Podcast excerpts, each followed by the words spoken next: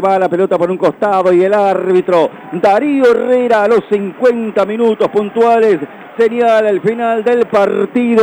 Se ha terminado el Clásico del Sur en el estadio Ciudad de Lanús. Néstor Díaz Pérez ha sido empate entre Lanús y Banfield en un tanto. Banfield mantiene la racha sin derrota frente a Lanús en el Clásico. Es el sexto partido sin perder después de cinco largos encuentros, recibió por primera vez un gol en este tanto anotado a los 40 minutos del segundo tiempo por José Manuel López.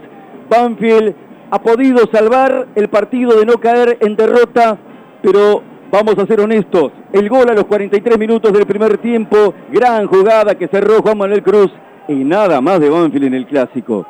Quiso sostenerlo sin jugar en todo el segundo tiempo y Lanús que fue introduciendo variantes, que fue tratando de modificar el equipo para tener mejor conducción y mejores posibilidades de llegada, terminó consiguiendo su objetivo muy cerquita del final del partido. A veces es el castigo más doloroso cuando se ha dado muy poco para tratar de sostener un resultado de otra manera.